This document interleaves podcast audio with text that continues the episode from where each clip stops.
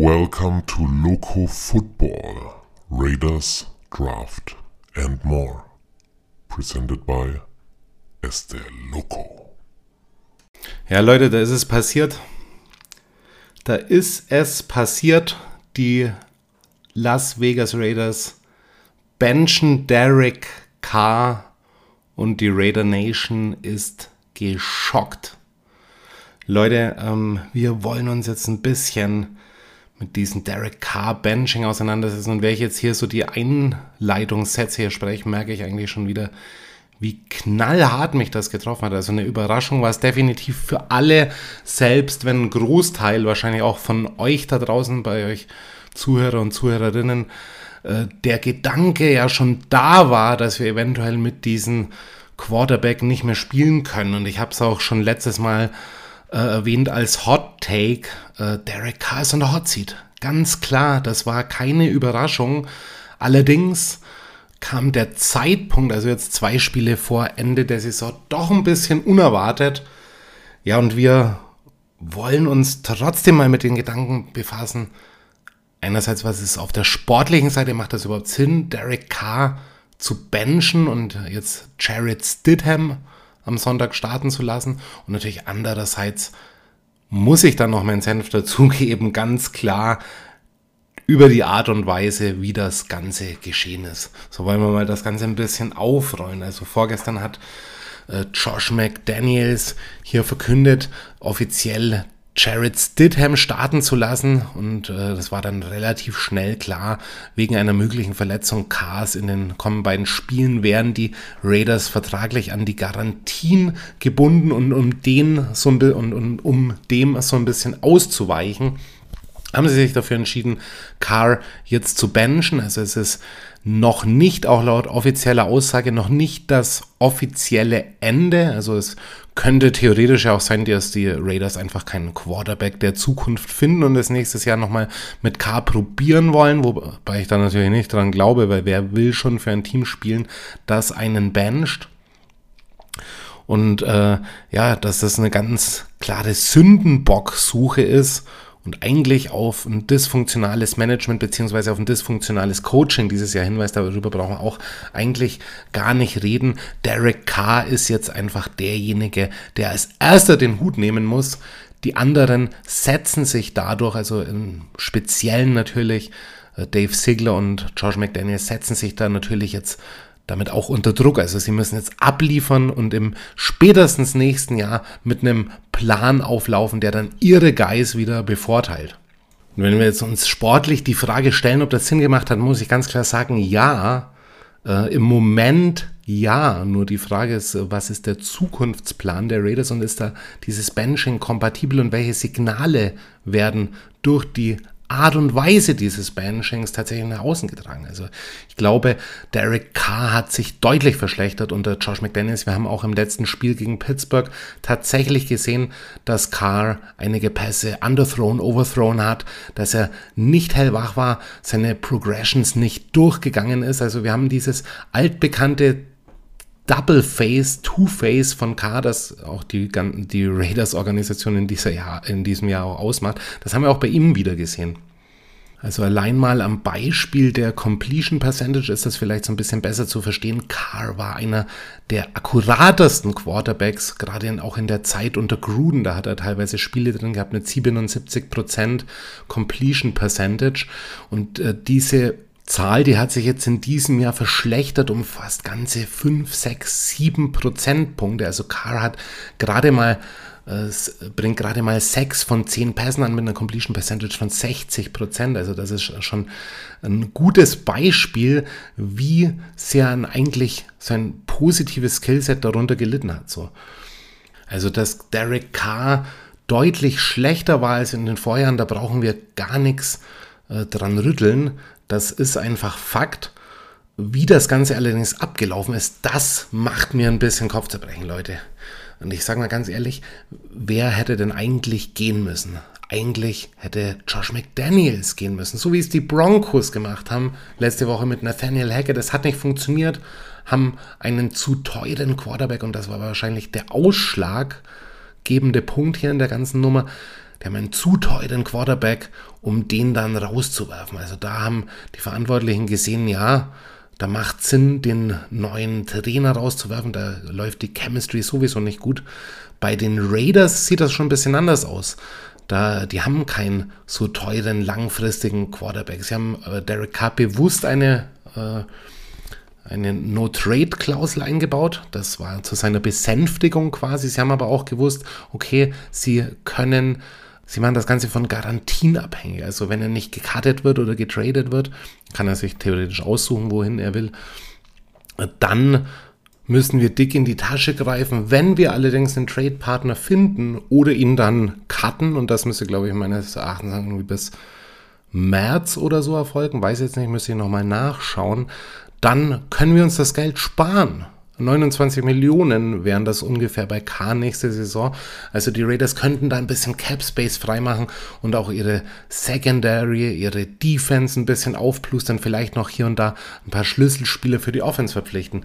Nur was mich bei der ganzen Sache stört, ist diese berechnen, dieses berechnende Kalkül und dieser Business-Drang der Raiders hier Big Money überall hin zu verschleudern und gleichzeitig so charakterlos zu agieren. Und Leute, wenn ihr mich fragt, was sind denn im Moment, wie, wie siehst du denn im Moment, was ist denn im Moment der Status quo in der NFL? NFL ist ein Money Business, hört man immer, ja. Aber dann frage ich mich doch, die Sean Watson beispielsweise, ja, das war auch ein super geiler Money Deal, 230 Millionen und wir hauen uns den Franchise Quarterback der nächsten fünf Jahre um die Ohren, aber es war gleichzeitig ein großer Vertrauensverlust.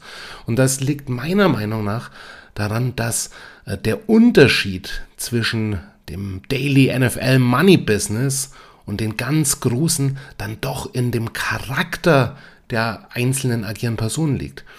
Also wenn ich mal fragen darf, wo sind heutzutage die Ray Lewis dieses Sports, die Ed Reeds, oder die John Maddens oder was weiß ich, die vorausschauenden Köpfe, die Leute, die langfristig auf Konstanz und Solidität liegen. Ja, einen haben wir in der Liga, gegen den haben wir letzte Woche gespielt, Mike Tomlin. Das ist ein Coach. Jemand wie Tomlin hat, hat genau eine ähnliche Situation durchgemacht in Pittsburgh. Vor wenigen Jahren war on the hot seat überall in den Medien was haben die Steelers gemacht? Sie haben ihn gehalten, damals mit Ben Roethlisberger. Klar kann man sagen, okay, was hat Derek Carr jetzt in den neun Jahren, die er sein Herz und seine Seele für diesen, für diese Franchise, für diesen Club, für diese Fanbase verkauft hat? Was hat er geleistet? Also hat er jetzt in dem Sinne einen Super Bowl geholt? Nein, klar nicht. Klar nicht. Also aus sportlicher, rein sportlicher Sicht mussten wir uns irgendwann mit dem Gedanken anfreunden, dass Derek Carr gehen wird. Und viele Zeichen haben darauf hingedeutet, dass das eventuell in der nächsten Offseason ist. Was haben die Raiders allerdings jetzt gemacht? Sie haben einen neun Jahre alten Veteranen, der das Gesicht dieser Franchise mit ausgemacht hat, nicht nur gebencht, sie haben ihm dem, den Zutritt quasi zum Lockerroom in Anführungsstrichen verwehrt. Da stand natürlich keiner dran und hat hier den Türsteher gemimt. Äh, he, he would be a distraction, hieß es. Von anderer Seite hieß es, es wäre zu schwer für K, noch die zwei Spiele zu Hause zu bestreiten, ohne in Tränen, in Emotionen auszubrechen. Whatever. Leute, neun Jahre. Für die, die noch nicht so lange dabei sind. Es ja, gibt ja viele da draußen, die sind ja seit vier, fünf Jahren Raiders-Fan. Ich will euch mal ein bisschen auf die Sprünge helfen. Welche Quarterbacks wir vor Derek Carr hatten. Ich lese mal vor. Wir fangen jetzt einfach mal da an, wo ich Fan geworden bin, nämlich vor 20 Jahren, als Rich Gannon dieses Super Bowl-Team, das gegen die Tampa Bay Buccaneers damals verloren hat, noch angeführt hat. Was kam denn nach Rich Gannon? Rick Meyer, Myra beispielsweise, Marcus Tuiasosopu, Tuiasosopu, nichts geworden. Carrie Collins, zwei Jahre, nichts geworden. Andrew Walter kann ich mich persönlich schon kaum mehr erinnern. Wahrscheinlich, weil dann im Jahr danach, das, da kann ich mich noch ein bisschen besser erinnern, Josh McCown gefolgt ist, genauso wie Dante Culpepper. Dante Culpepper woanders immer äh, weit above the average teilweise gewesen, mindestens slowly above the average bei den Raiders. Eine Nullnummer. Dann diese, dieser Draft. Jamarcus Russell. Zwei Jahre mussten wir mit Jamarcus leben. Jamarcus sieht heute noch nicht ein, äh, dass auch er in dem ganzen Prozess Fehler gemacht hat. Und neulich mal ein Interview rausgekommen. Jason Campbell, das war ein kurzer, solider, äh, leicht above the average Guy. Haben wir ein Jahr gehabt. Dann dieser Trade, drei First Rounder, glaube ich, oder zwei First Rounder, einen Second Rounder abgegeben für Carson Palmer. Guter Quarterback bis dato. Führungsfigur bei den Raiders. Niente nada. Danach Terrell Pryor. Aufstrebender Quarterback, Scrambler. Guter Option Player out of Ohio State gekommen damals auch. Ja, wurde nach neun Spielen ersetzt durch Matt McGloin. Dann kam Derek Carr 2014. Keiner hat gesagt, dass Derek Carr der beste Raiders Quarterback aller Zeiten ist, aber Derek Carr hat neun Jahre seinen Arsch für dieses Team aufgerissen. So, und ich muss jetzt ganz kurz auf diese Hater, auf diese warmherzigen Derek Carr-Hater mal kurz eingehen, die man an jeder Ecke gerade findet. Ihr werdet sehen, ihr werdet sehen, was die Durchschnittsqualität eines NFL-Quarterbacks ist. Und dann werdet ihr sehen, hm, so viel mehr als Derek gab es da auch nicht. Und ich will nochmal betonen, ich bin zwar in der ganzen Zeit eher Derek Carr Supporter als Derek Carr Hater gewesen. Ich habe selber gesagt, Derek Carr kann so nicht weitermachen. Derek Carr ist on the hot seat. Ich wäre bereit gewesen, Derek Carr abzugeben, aber das, was man ihm jetzt mit ihm macht, Leute, das ist eine Shitshow. Mehr ist das nicht. Und sie wird dirigiert von einem Coach, der auf voller Linie versagt hat in seinem ersten Jahr. Gehen wir noch ein bisschen zurück. Vor der Saison, ja klar, hier Baustelle, Defense, dies, das. Was war denn der Common Sense hier? Ja, wir brauchen keine Defense. Wir haben unsere Offensive Weapons. Wir haben Top Titan, Top 3 Titan, vielleicht den besten Wide Receiver. Wir haben einen überdurchschnittlichen Quarterback. Wir haben, wenn er fit ist, einen Top 5 Running Back. Also das, worüber wir uns jetzt beklagen, Defense und hier und dies, das, das war alles schon bekannt. Hättet ihr doch einen, Damo Kongsu reingeholt. Hättet ihr mal irgendwie bei Tyron Mathieu irgendwie äh, mehr am Tor geklopft. Hättet ihr äh, einen Stefan Gilmore für die Cornerback-Unit geholt.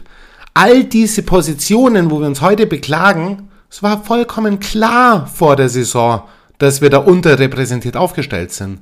Also das war bereits das erste Mal, wo wir als Fans drauf reingefallen sind auf diesen Narrativ, ja, es ist doch alles in Ordnung. Wir hätten schon viel früher sehen müssen, welche Gefahr in Anführungsstrichen Josh McDaniels darstellt. Und Josh McDaniels hat fünf Spiele für die Raiders verloren. Meiner Meinung nach. Kann man sagen, ja, Derek Carr war mitschuld?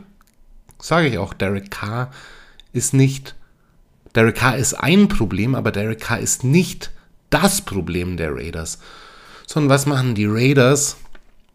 Sie lassen Derek Carr zu Hause. It's over. Kein Dankeschön, keine Blumen, keine Lockerroom-Ansprache, kein letztes Mal Legion Stadium. Du bleibst zu Hause und sie verarschen gleichzeitig die Mitspieler im Lockerroom. Der warnte Adams, Derek Carr ist my guy. Ich bin nur wegen Derek Carr nach Vegas gekommen. Natürlich ist es schwer. Max Crosby, ja, holt halt so ein paar Phrasen raus. Jared Stidham ist a tough guy. I'm looking forward. Jeder, der Max Crosby kennt, hat ihm angesehen, dass er geschockt war. Weil dieses Signal, das die Raiders Verantwortlichen da aussenden, sagt den Spielern eins, ihr seid nichts wert. Ihr seid Gegenstände das Big Money, Gegenstände unserer großen Mehrjahrespläne. Und wenn sie funktionieren würden, diese Mehrjahrespläne mit Gruden, mit äh, jetzt McDaniels, ja, dann, dann wären wir ja irgendwann mal froh. Aber genauso objektiv wie wir auf andere Franchises gucken, beispielsweise auf die Cleveland Browns, ja, die werden da in zehn Jahren nichts hinbasteln. Genauso objektiv müssen wir doch auf unsere eigene Franchise auch mal gucken und schauen, was wird da denn gerade alles zerstört. Leute, ich war bereits, der, der Move nach Vegas an sich war bereits eine harte Pille zu schlucken. Was dann gefolgt ist, Leute. Keine Ahnung, auch was Mark Davis im Kopf hat. Mark Davis ist klar ein Raider for Life, hat ein Football Live geführt, für das man ihm auch danken kann. Er ist ein Raider mit Passion, aber er hat keine Ahnung vom guten Coaching-Business. Leute, ich sehe jetzt Leute wie Sean Payton ihren Staff zusammenstellen. Ich sehe äh, Coaches wie Martindale, Dayball, hier, wie heißt der eine von, von Philadelphia hier? Siriani. Ich sehe solche Leute auf High-Level performen. Nee, nee, nee, Josh McDaniels nicht. Josh McDaniels hat ein super kompliziertes System. Und ja, ich sehe es auch. Ich, ich gestehe ihm das sogar zu. Das könnte in der Theorie ein sehr gutes Footballsystem sein. Josh McDaniels weiß, wie man mit der Zeit spielt. Er weiß, wie man äh, am Anfang des Spiels Plays scriptet, die zum Erfolg führen. Er weiß, wie er One-on-One-Matchups kreiert. Das mag alles wahr sein, aber wenn bereits diese Theorie bei den Spielern in der Praxis nicht fußt und Josh McDaniels es über eine Saison lang nicht schafft, die deutlich sichtbaren, die sogar für den Laien sichtbaren Schwächen auszumerzen, ja, dann ist es eben zum Großteil auch sein Fehler. Hauptfehler Nummer eins, klar, Execution. Execution. Da ist Derek Carr natürlich sehr stark daran beteiligt. Aber neben dieser mangelnden Execution muss man ganz klar sagen, Josh McDaniels hat keinen Riecher für seine Spiel Spieler. Und was Josh McDaniels vielleicht auch nicht hat, ist ein Charakter. Also angeblich wollten ja Ziegler und McDaniels, dass er noch spielt, Carr. Angeblich hat das ja Mark Davis initiiert, hatte das Last Word, the Final Saying. Aber selbst wenn das so war und man jetzt hier quasi Josh McDaniels noch ein bisschen Gutmütigkeit zugestehen will, angeblich, ich habe die Pressekonferenz nicht gesehen, angeblich war er doch sichtlich ein bisschen geknickt aufgrund der Ereignisse. Aber selbst wenn man ihm das zugesteht, muss ich doch fragen, so spätestens diese Kombination da im Front Office und im Ownership, Mark Davis, Ziegler und McDaniels, die hacken ihre Pläne hinter geschlossenen Türen aus. Das ist durchaus normal in der NFL, aber sie äh, wollen einen verarschen. Sie wollen einen aussehen lassen wie einen gutgläubigen Clown. Und Leute, wenn ihr das sein wollt, seid's gerne. Ich bin's nicht. Ich habe mit diesem Move das Vertrauen in das Front Office verloren und ich verliere so langsam auch das Vertrauen in Mark Davis. Ich weiß nicht, was man sich vorstellt. Ich weiß auch nicht, was so die Erwartungshaltung ist. Für mich ist die Erwartungshaltung natürlich, dass wir vielleicht mal irgendwann, das ist die Hoffnungshaltung, dass wir vielleicht irgendwann mal einen Super Bowl gewinnen. Aber für mich ist eigentlich die Erwartungshaltung, dass wir langfristig ein Playoff-Team zusammenstellen. Also ein Team, das mindestens jedes Jahr um die Playoffs im, im Rennen ist und in den meisten Fällen auch in die Playoffs kommt, ob die dann ins AFC Finale oder in Super Bowl oder was weiß ich kommt, das sind Zugaben für mich, aber ich will ein Winning-Team sehen, das über lange Zeit der Saison erfolgreich ist. Das ist der Wunsch, den ich nach 20 Jahren als Raiders-Fan habe, aber anscheinend wird das in der Nation und bei den Verantwortlichen anders gesehen. Man will den großen Wurf so schnell wie möglich machen mit aller Gewalt. Und nochmal zurück zu Derek Carr. Ich war nicht gegen die Quarterback-Frage. Quarterback-Frage ist wichtig. Ich war gegen die Art und Weise, wie man mit so einem Veteranen umgeht. Ihn nicht nur bencht, sondern ihm im, ihn im wahrsten Sinne des Wortes vom Hof vertreibt und ihn nicht mal mehr teilhaben lässt an einem eventuellen Support für seinen Nachfolger, für Jared Stidham. Und jetzt sind wir mal ehrlich, das Einzige, was wir als Raiders-Fans wirklich haben, ist die Hoffnung. Weil Vertrauen habe ich weder noch weder in diesen Coaching-Staff noch mittlerweile auch leider in Mark Davis.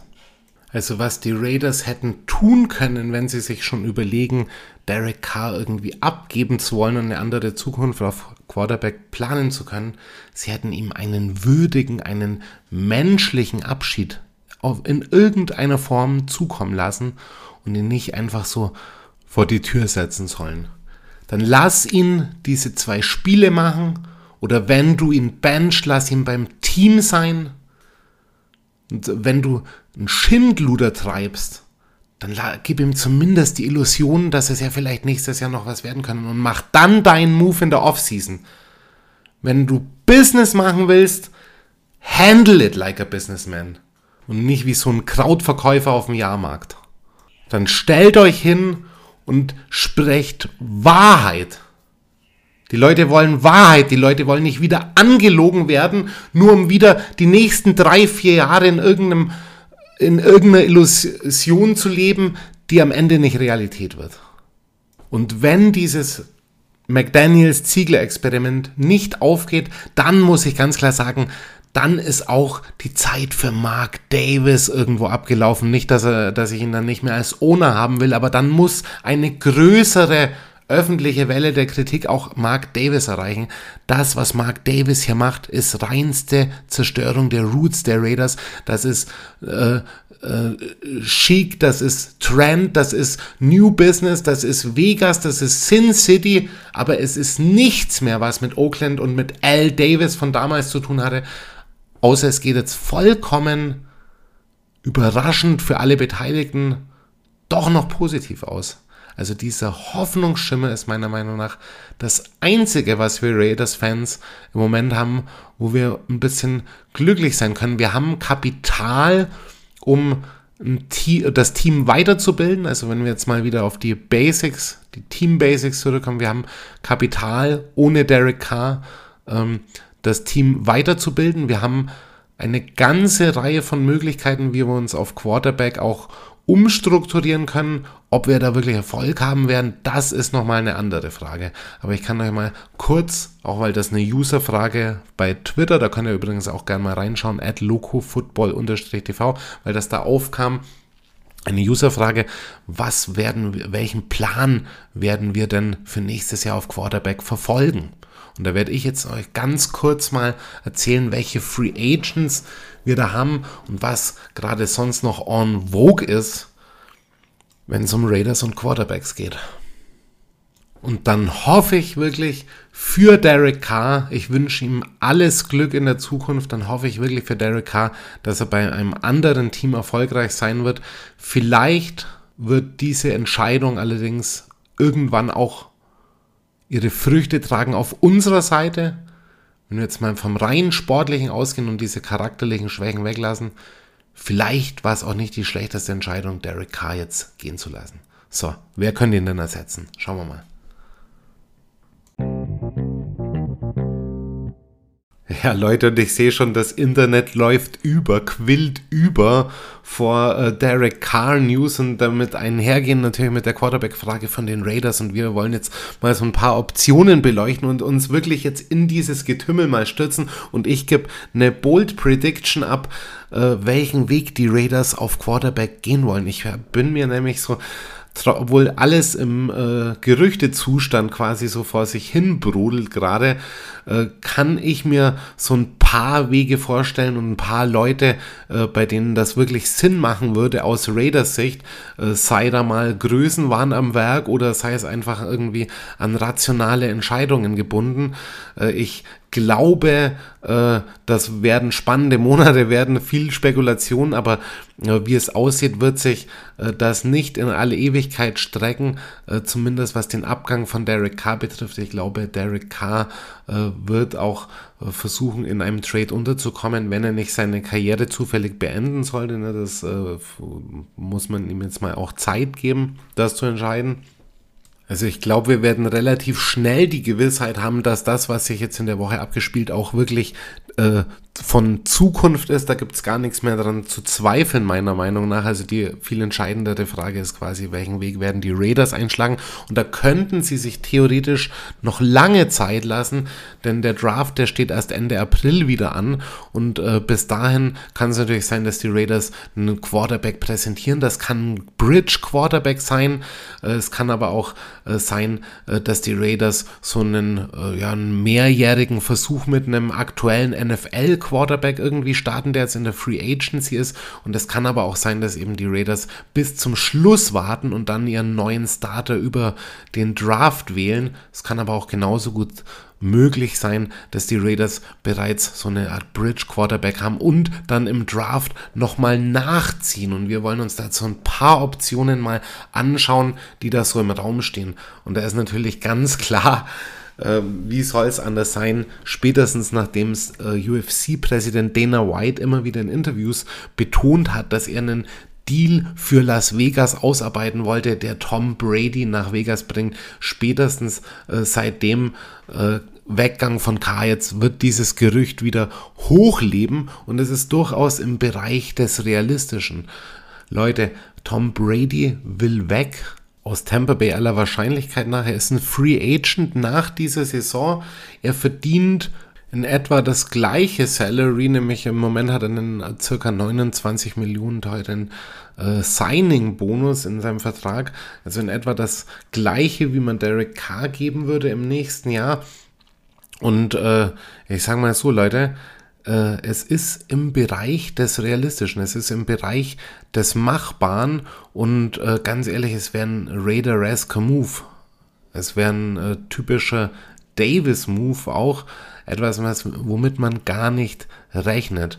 Und äh, ich weiß nicht, ob ein 46-jähriger Quarterback irgendwie mehr als zwei Jahre da noch Gas geben könnte. Ich glaube aber, wenn man jetzt auf kurzfristigen Erfolg aus ist, dann äh, kann man durchaus mit Brady rechnen. Auch für Brady wäre es bei einem erneuten Antreten in der NFL nächstes Jahr mit Sicherheit so ein äh, Do-or-Die-Year, also so ein Jahr, mit dem er dann vielleicht seine Karriere dann wirklich beenden wollen würde. Und wer sagt nicht, dass Tom Brady da die Raiders eventuell sich aussuchen würde, gerade nachdem er mit McDaniels eben zusammengearbeitet hat. Also ich persönlich, ich äh, halte dann äh, nicht so viel von, weil ich mir eben denke, so, äh, wir wollen lieber so ein langfristigen Erfolg aufbauen. Und äh, ich glaube auch nicht, dass Tom Brady jetzt jemand ist, der, äh, der zwar, ich glaube schon, dass er ein Mentoring für einen Rookie auf jeden Fall mit übernehmen würde, auf gewisse Weise im Prozess, aber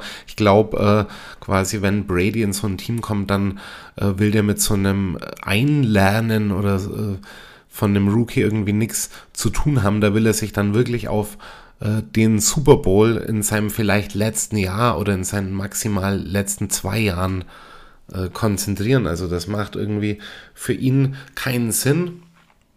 Ähm, kann natürlich äh, unabhängig davon laufen, die Raiders könnten trotzdem jemand in den Mid-Rounds irgendwie verpflichten und mal gucken, dass derjenige dann viel von Brady lernt, wie es ja auch andere Quarterbacks in der Vergangenheit schon äh, äh gemacht haben bei Brady. Also das wäre eher so ein Verhältnis, wie ich es mir vorstelle, so wie Aaron Rodgers, Jordan Love. Also da kommt dann ein Rookie erstmal gar nicht zum Zug. Da geht es wirklich all in auf eine Person und in dem Fall wäre das halt Brady. Also äh, ich sage mal so, es ist sehr im Bereich des Machbaren. Believe the Hype hier. Aber für mich persönlich wäre es jetzt nicht die äh, Number One Position für längerfristiges Vorgehen. Und wenn die Rationalisierung bei den Raiders eben so krass gerade auch Derek Carr wischt, äh, weiß ich nicht, ob man vielleicht da nicht auf ein anderes Pferd setzt. Ne?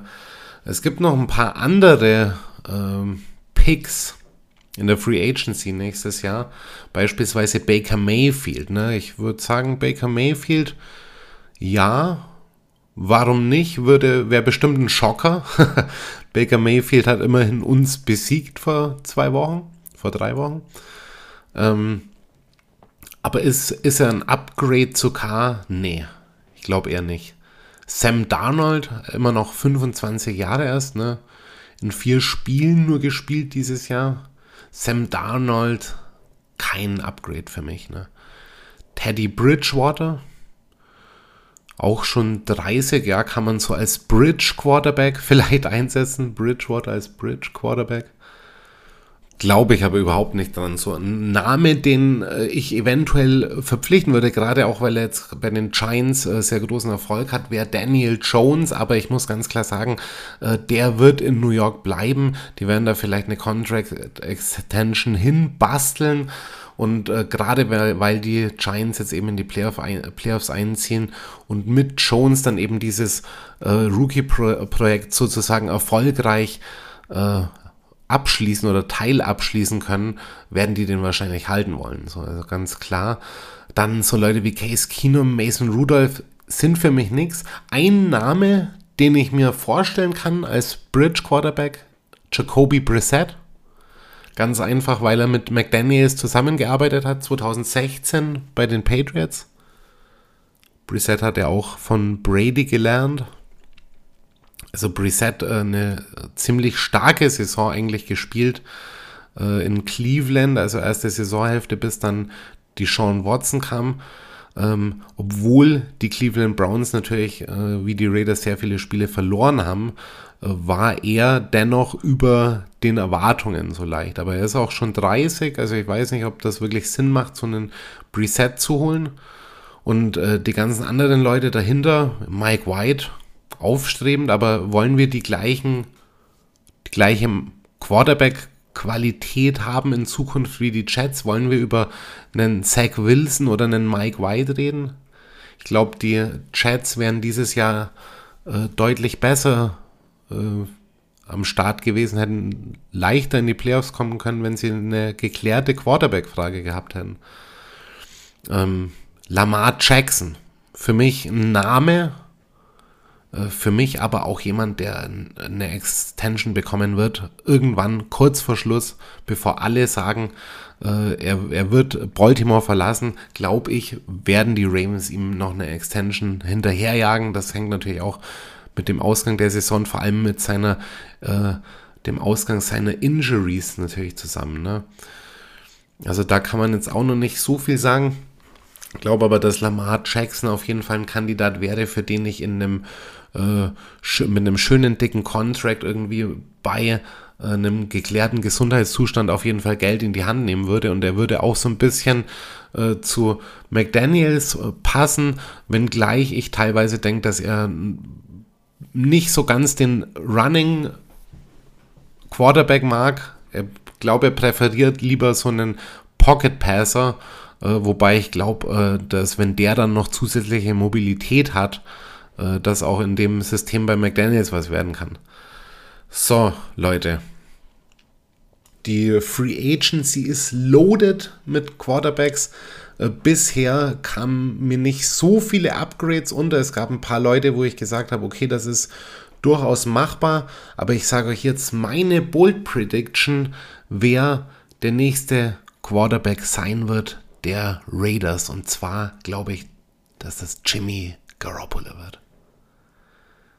Wieder aller Tom Brady-Gerüchte. Ich glaube, die Raiders werden auf Jimmy G setzen. Hat zwei Rookies jetzt erfolgreich gementort. Der eine leidet unter Verletzungspech der andere übernimmt gerade das Steuer. Äh, Garoppolo wollte vor der Saison weg, ist dann reingekommen mit der gezielten Aufgabe auszuhelfen, nicht komplett diese Mannschaft zu führen, aber sie dann zu führen, wenn es wichtig ist. Und das hat Garoppolo gemacht. Und ich glaube, mit seiner Vergangenheit, es war ein McDaniels Guy damals in New England, ich glaube, die Raiders werden auf Jimmy G gehen und im Draft einen Quarterback draften. listen to my words. Early Prediction, Early Bold Prediction von Este Loco hier. Jimmy Garoppolo, ich weiß noch nicht, ob ich mich damit anfreunden kann. Also das ist nochmal eine ganz andere Nummer. Ähm, aber ich glaube, dass Jimmy Garoppolo der neue Quarterback der Raiders wird. Ähm, Tom Brady ist natürlich viel Hype drin. Tom Brady ist natürlich auch so ein Do-or-Die-Thing. Ne? Wenn die Verantwortlichen bei den Raiders komplett am Rad drehen, irgendwie im Hinterkämmerchen sitzen, was können wir jetzt für den heftigsten Raider-Deal aushandeln, den es gibt, dann holen sie natürlich Tom Brady.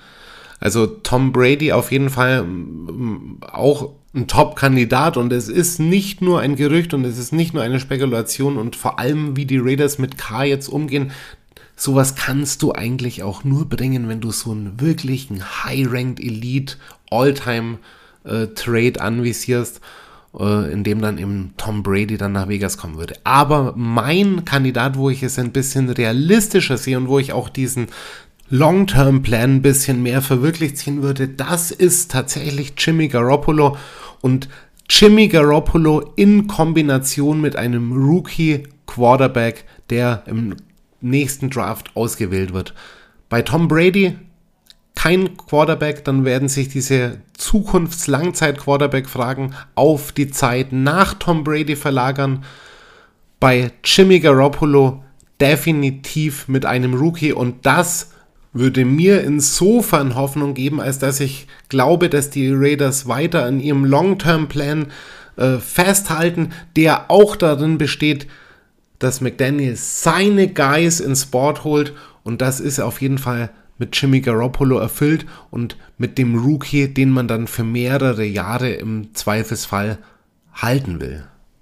Also das würde ich von euch auch gern mal wissen. Wie seht ihr diese Bold Prediction, Jimmy Garoppolo und ein weiterer Rookie zu den Raiders? Schreibt's mir in die Comments bei meinem Twitter-Post von dieser Folge.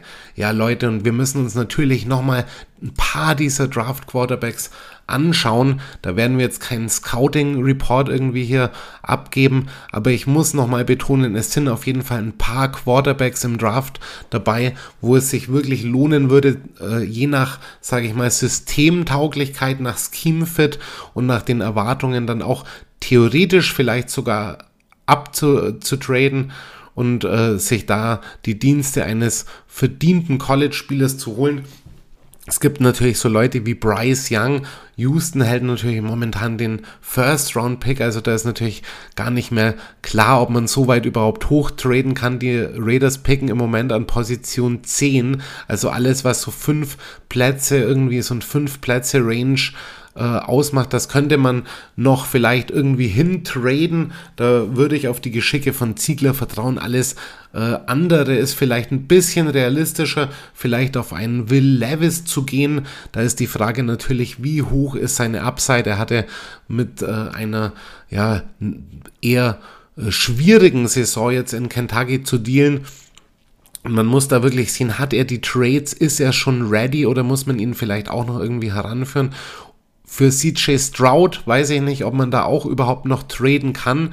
Alle äh, in diesem Segment Bryce Young, CJ Stroud, Will Levis wären es meiner Meinung nach wert, dass man hochtradet für keinen äh, der dreien, außer vielleicht Bryce Young, würde ich sagen, dass man da auch Zukunftskapital vielleicht in Form eines weiteren äh, Draftpicks, also beziehungsweise von zwei Draftpicks äh, dann äh, das äh, riskieren sollte. Äh, es gibt aber so ein paar Leute, die in den äh, Mid-Rounds oder so ab der Second Round oder gegen Ende der First Round irgendwie noch machbar wären. Da würde jetzt beispielsweise Anthony Richardson dazugehören und bis vor kurzem auch noch gehandelt Hendon Hooker, äh, der jetzt aufgrund seiner Verletzung erstmal ein paar Draft-Spots natürlich abgefallen ist. Äh, wir haben dann in den Mid-Rounds so Leute wie Bo Nix von Oregon, äh, oder Michael Pratt von Tulane, Cameron Ward von Washington. Da haben wir vielleicht auch so solide Picks drin wie Tanner McKee von Stanford, der auch aus einer guten Quarterback-Schule, man nenne mal äh, Andrew Luck beispielsweise, ähm, kommt. Also da gibt es viel. Äh, Sharon Hall beispielsweise, Spencer Rattler tatsächlich, falls er dann jetzt irgendwie zum Draft antritt, ich weiß es gerade gar nicht. ähm, dem Bruder von Tua, nämlich Tolia Tagovailoa. Ich weiß auch nicht, ob der jetzt antritt. Also da sind so ein paar Picks hinten drin. Äh, ja, ist jetzt äh, vielleicht auch zu früh darüber irgendwie zu spekulieren, aber da kann man, sage ich mal, was anfangen. Was ich jetzt im realistischen Bereich finde, sind folgende Quarterbacks: Bryce Young, CJ Stroud, Will Levis, Hendon Hooker, Tanner McKee und Anthony Richardson, meiner Meinung nach. Und ich habe da einen tatsächlich jetzt im Blick, nachdem ich ihn mir mal ein bisschen angeguckt habe. Das ist Hendon Hooker, der Quarterback von den Tennessee Volunteers. Und das ist meiner Meinung nach ein Spieler, der äh, sage ich mal, nicht jetzt in diesem First-Round-Hype gerade drin ist, wo man aber sicher sein kann, dass es ein, äh, sein äh, Floor relativ hoch angesiedelt ist und vielleicht seine Upside nicht unbedingt äh, wie bei einem Lamar Jackson irgendwie sich auswirkt, aber wo man sagen kann, das ist ein solider Zukunftspick, mit dem die Raiders auch was anfangen können. Ich habe mir auch Will Levis angeguckt, äh, ich habe mir natürlich Bryce Young an, auch angeguckt. Das wären so Leute, wo man wirklich so einen Mega-Deal aufbringen müsste, um da irgendwie hochzukommen, ein paar Draft-Spots. Da würde ich sagen, drafted in der Second oder Third Round den Quarterback, da kommen eh die meisten guten Quarterbacks, kommen nicht aus der First Round.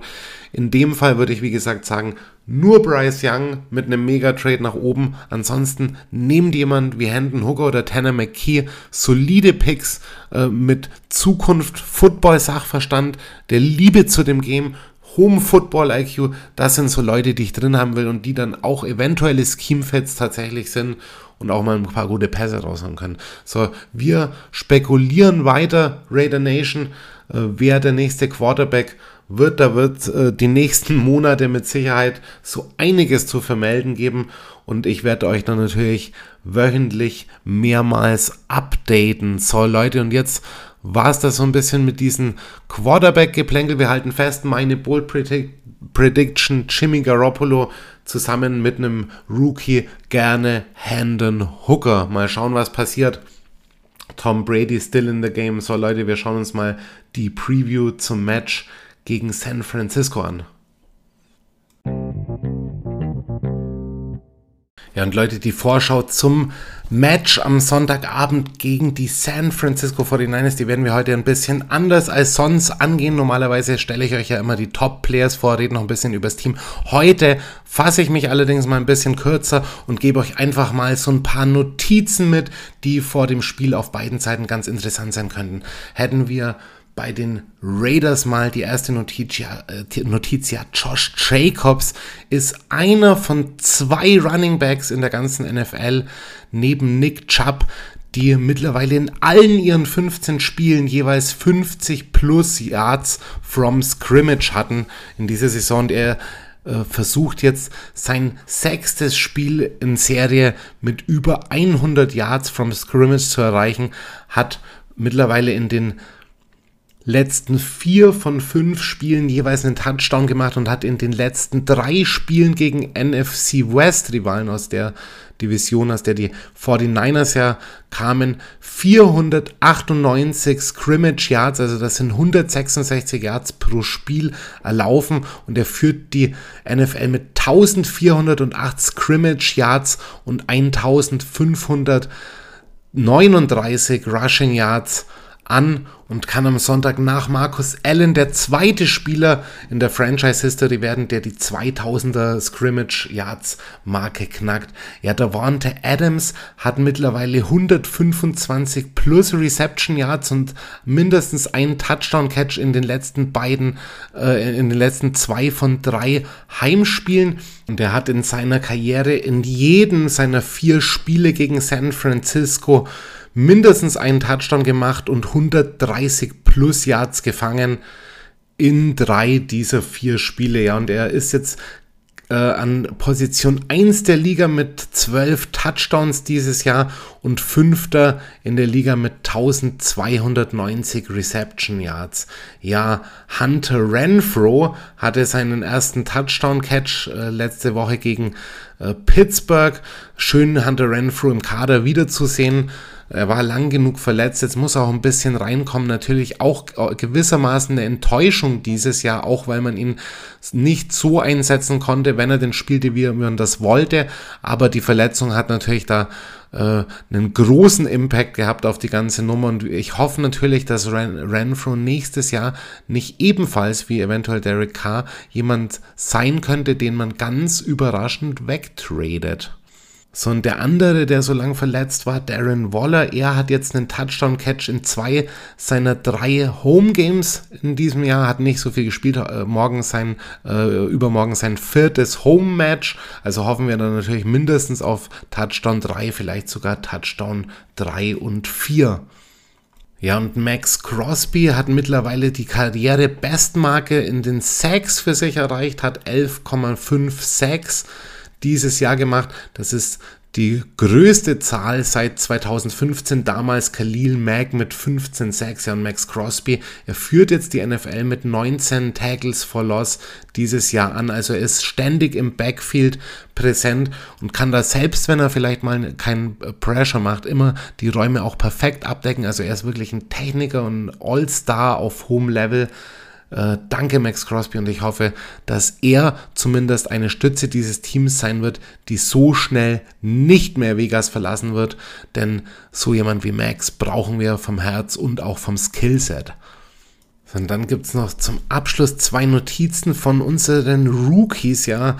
Zwei undrafted Free Agent hier. Linebacker Luke Masterson hat das Team letzte Woche gegen Pittsburgh mit zehn Tackles angeführt und versucht nun am Sonntag sein drittes Spiel in Folge mit mindestens neun Tackles und einem Tackle for Loss zu absolvieren. Ja, und der zweite Rookie, der auch immer besser ins Spiel kommt, hier Tyler Hall, hatte fünf Tackles letzte Woche und versucht jetzt am Wochenende sein drittes Spiel in Folge mit mindestens einer Pass Deflection zu beenden. Ja, Leute, das waren so ein paar weiterführende Spieltagsnotizen auf der Raiders-Seite und jetzt schauen wir uns nochmal die 49ers-Seite an, unseren Gegner am kommenden Wochenende. Ja, San Francisco ist seit dem letzten Spiel der Gewinner der NFC West äh, zum ersten Mal seit 2019, also quasi, obwohl es ja der Rivale ist, in Anführungsstrichen, Gratulation. Ja, man macht da solide Arbeit und man konnte tatsächlich äh, den, die Ausfälle von Garoppolo und Trey Lance wegstecken und hat es geschafft, hier jemanden neuen zu integrieren, der auch tatsächlich auf dem Weg, äh, äh, zumindest ist er im Voting drin, um den Rookie, Offensive Rookie of the Year Award gerade steht, nämlich der neue Rookie Quarterback Brock Purdy. Der hat nämlich letzte Woche für 234 Yards geworfen bei zwei Touchdowns und einer Interception, und einer Interception einem Quarterback-Rating von 114,6.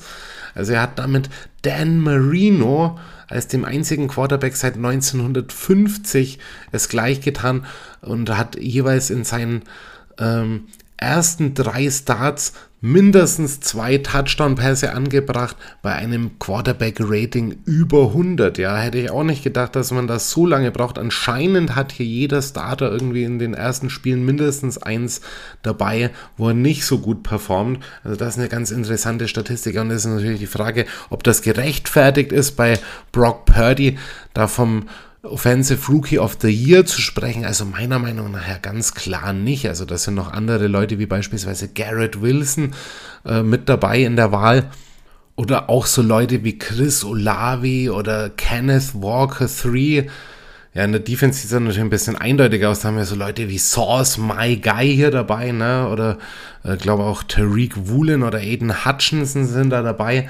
Aber hier für die Offense, da muss ich doch ganz klar sagen, Leute, fahrt da mal ein bisschen runter und lasst lieber die Leute irgendwie so einen Award bekommen, die hier wirklich eine ganze Saison mit sehr guten äh, Zahlen gespielt haben. Beispielsweise Chris Olave mit 940 Receiving Yards oder äh, Garrett Wilson mit 996 Receiving Yards. Also die haben da schon, finde ich, ein bisschen mehr Konstanz und auch Dauer ihres äh, Stardoms quasi gehabt.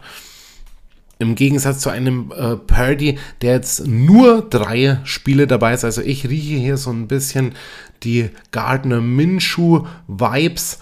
Ähm, bitte nicht zu früh loben, bevor da nicht auch ein bisschen Konstanz drin ist, wenngleich man natürlich zugestehen muss, das war schon ein phänomenaler Start, wie er dann in den letzten Spielen die 49ers zum Sieg der NFC West geführt hat. So, und dann was gibt's noch hier? Ja, Christian McCaffrey, das hat jeder mitbekommen. Die äh, Niners haben vor wenigen Wochen Christian für Christian McCaffrey getradet. Der kam nach Jahren äh, bei den Panthers dann eben von Carolina nach San Francisco und hat gleich direkt eingeschlagen. Hat jetzt insgesamt diese Saison sieben Rushing Touchdowns und will jetzt seinen fünften in einer Reihe abliefern und hat auch jetzt im fünften Spiel schon die 100 äh, äh, plus Scrimmage Yards überschritten und hat jetzt insgesamt 433 Career Receptions. Ja, und damit ist er der zweiterfolgreichste NFL-Spieler der Geschichte, was die meisten Catches von einem Running Back in seinen ersten sechs Saisons angeht. Also er ist wirklich, er wird hier wie ein Receiver auch eingesetzt. Das sind natürlich ganz klar hier mit Leuten wie äh, Debo Samuel und so weiter noch mit drin. Die Niners haben eine spritzige Offense, sie haben aber auch eine extrem spritzige Defense. Was gibt es noch zu Offense-Leuten zu vermelden? Ja, Titan George Kittle hatte letzte Woche sechs Catches für 120 Yards und zwei Touchdowns. Er kann der erste Titan mit zwei plus Receptions in drei aufeinanderfolgenden äh, Spielen in einer Single Season werden und er hat jetzt insgesamt schon krasse 5202 Career Reception Yards. Also das ist äh, die viertgrößte Zahl an Reception Yards bei einem Titan in seinen ersten sechs Saisons. Also der ist wirklich auch auf dem Weg zur Hall of Fame. George Kittle, ja, und ein weiterer, der auch brandgefährlich ist, ist hier Wide Receiver Brandon Ayuk. Er hatte letzte Woche fünf Catches für 81 Yards und feiert hier so klammheimlich irgendwie sein bestes NFL. Ja, er hat nämlich äh, Karriere-Highs in Catches, nämlich mit 65, in Reception Yards mit 855 und in Touchdowns mit 7. Also er ist da wirklich auf dem Weg, wenn man so sagen kann, ja vielleicht der beste Number 2 Receiver der Liga zu sein. Also äh, er wäre bei anderen natürlich ganz klar die Nummer 1, aber da haben die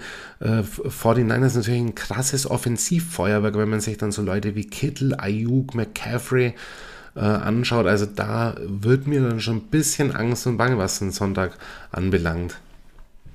Ja, und wenn wir auf die Defensive Side of the Ball gucken, dann fällt dann natürlich auf, dass sich einer in den letzten Wochen extrem auch wieder ins Rampenlicht gebracht hat, nämlich Nick Bosa. Er hatte zwei Sacks und einen Forced Fumble letzte Woche und führt die NFL momentan mit 17,5 Sacks an. Er kann der vierte Spieler seit 1982 werden, der in 13 oder mehr äh, Saisonspielen jeweils mindestens einen Sack hatte. Also das ist auch sehr außergewöhnlich und eine echt krasse Statistik. Also fast jedes Spiel kann man sich sicher sein, Nick Bosa kommt zum Quarterback. Doch da bin ich mal gespannt, wie es dann mit der Härte von Jared Stidham aussieht. Ich wünsche ihm natürlich äh, großen Erfolg, äh, viel Erfolg am Wochenende bei seinem Einstand, das darf man nicht vergessen, ich stelle mich auch immer hinter unsere Quarterbacks natürlich.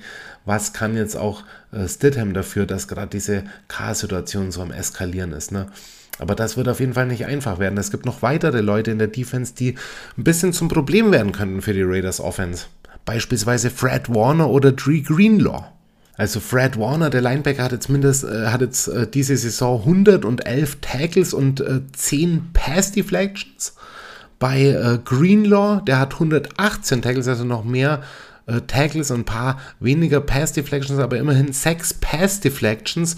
Und die beiden stellen ein Duo von Vieren in der NFL aktuell, das mindestens jeweils 110 plus Tackles und mehr als fünf Pass Deflections in dieser Saison erreicht hat. Ja, und auch die Secondary sieht relativ stabil aus. Da gibt es beispielsweise Javarius Ward, der hat jetzt mittlerweile seinen dritten Tackle verlassen in dieser Saison und hat äh, Career High 79 Tackles bei 8 Pass Deflections in sieben Auswärtsspielen 2022. Also das ist auch ziemlich beeindruckend und sein Namensvetter Jimmy Ward sind übrigens nicht verwandt hat auch ein kleines Hoch in seiner Karriere. Gerade er hat seine dritte Interception letzte Woche gefangen und hat in fünf der letzten sechs Spiele mindestens eine Pass Deflection geholt. Also auch hier starke Leistung vom Backfield. Und da gibt es noch einen weiteren, nämlich äh, Talanoa Hufanga. Der hatte nämlich jetzt auch jeweils eine Pass Deflection in den äh, letzten beiden Spielen und will gegen die Raiders dann natürlich weitere einheimsen. So Leute, das waren die Notizen, die Stat-Notizen von den Raiders und den äh, 49ers. Und jetzt schauen wir uns nochmal den Injury Report an. Ihr müsst heute Abend das mal ein bisschen verfolgen. Der nächste Injury Report wird wahrscheinlich ein, zwei, drei Stunden äh, nach äh, Veröffentlichung des Podcasts rauskommen. Wir gehen noch von der Situation von gestern Abend vom Donnerstag aus. Ich, wir schauen mal rein, wer wird fehlen. Und da sieht man dann schon, dass die Raiders wirklich so ein bisschen in den halb Off-Season-Modus schon geschalten haben. Ja, ganz schlechte Nachrichten. Die Raiders haben drei Leute auf die Injured Reserve gesetzt diese Woche, nämlich Chandler Jones, Denzel Perryman und Rocky Yassin, also alles drei Leistungsträger bei uns. Und das bedeutet natürlich jetzt, dass da die junge Garde viel Einsatzzeit erhält und dann kann man so ein bisschen schon mal vortesten, wie ist denn die Simulation im richtigen NFL-Spiel für einige. Äh, was kann man da für nächste Saison noch mitnehmen? Da gehen jetzt im Prinzip jetzt schon die Battles um die Roster-Spots für kommende Saison los. Also ganz äh, mal heruntergebrochen das Ganze. Ja, die Raiders haben äh, für die Leute hier, die äh, auf die Injured Reserve gegangen sind, hier auch ein paar Roster-Moves gemacht. Sie haben den äh, früheren Patriot und Chats Linebacker Harvey Lange zum Active Roster promoted, also er wird spielen am Wochenende und dann haben sie gleichzeitig den Linebacker Austin Calitro ins Practice Squad berufen und haben daraus den Guard Willie Wright entlassen. Ja, und äh, schauen wir jetzt mal auf den Injury Report. Gucke ich mal, wo habe ich das hier? Es wird dann eben neben diesen Injured Reserve Ausfällen wird aller Wahrscheinlichkeit nach äh, keiner mehr fehlen groß. Also Zamir White hat äh, wieder ein limitiertes eine limitierte Trainingseinheit abgeleistet, genauso wie Jackson Barton. Ähm, Alex Bars und Nate Hobbs waren wieder im Full Practice dabei, also sprich auf der Injured Reserve ist aktuell nur Derek Carr gelistet, did not participate, ja, NIR are personal, da wissen wir ganz klar, was hier Sache ist. Also wenn die Raiders Glück haben, fällt bis auf die Injury äh, Placements keiner verletzungsbedingt mehr aus. Bei den 49ers könnte das ein bisschen anders sein. Da haben wir Jimmy Garoppolo hier weiterhin wegen seiner Fußverletzung nicht dabei. Kevin Gibbons, den Defensive Tackle, did not participate. Und dann haben wir einige Limited Practices, beispielsweise von Javon Kinlaw, Debo Samuel, Mitch Wisnowski oder Eric Armstead. Ja, so ein Ausfall von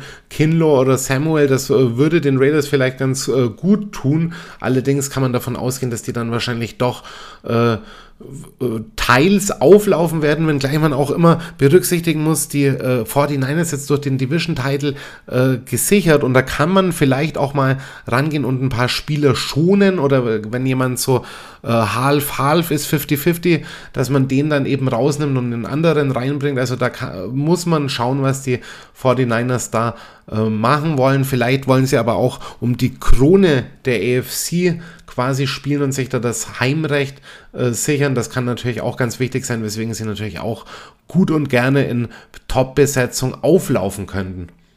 Ja, und Raider Nation, das war's hier mit der Game Preview zum Spiel am Sonntag. Schaltet dann natürlich weiterhin ein. Wir wollen natürlich sehen, wie geht's mit unseren Spielern weiter. Allen voran der erste Auftritt von Jared Stidham. Da wollen wir natürlich verfolgen, wo liegen unsere Anknüpfungspunkte für die Zukunft, wo sind unsere Perspektiven. Und ich gebe jetzt zum Schluss noch mal einen kleinen Ergebnistipp ab, der aber trotzdem diesen Prozess dieser Woche und diesen meiner Meinung nach bestimmt angeknacksten Lockerroom irgendwie repräsentiert. Die Raiders werden am Wochenende unter die Räder kommen, werden 31 zu 17 verlieren. Ich hoffe natürlich auf einen guten Einstand von Jared Stidham, aber ich kann mir nach dieser Woche nicht vorstellen, dass die Raiders gerade mit so einer Unterbesetzung, weil dann eben so viele fehlen, äh, da irgendwas Zählbares rausschlagen können und was dann natürlich auch fra weitere Fragen aufwerfen kann und wir uns dann weiter in dieser Teufelsspirale befinden. Who the hell will release us from there? Ja, Leute, das war's hier mit Loco Football 39. Schön, dass ihr eingeschaltet habt. Wie immer euer erste Loco äh, represented auch auf Twitter at locofootball-tv und schaut auch immer wieder auf meine Seite rein, locofootball.tv. Leute, da gibt's weiterhin Interviews. Diese Woche gab's keins Dafür habe ich ein paar andere Artikel, auch ein bisschen Draft Reports mal reingestellt. Da wird in Zukunft auch was kommen. Schaut da mal rein, lest die Artikel und empfehlt sie euren Freunden weiter. Leute, euch einen schönen Abend, ähm, auch wenn es eine harte Woche war. Nehmen wir das Positive mit für die Zukunft, schauen wir, wie sich dieser Prozess gestaltet und geben wir allen im Building noch eine Chance und hoffen auf eine faire, charaktervolle Gestaltung oder Ausgestaltung dieses ganzen weiteren Prozesses und vielleicht auf ein paar weniger Tränen in Zukunft. Also macht's gut, euch einen schönen Abend und bis bald.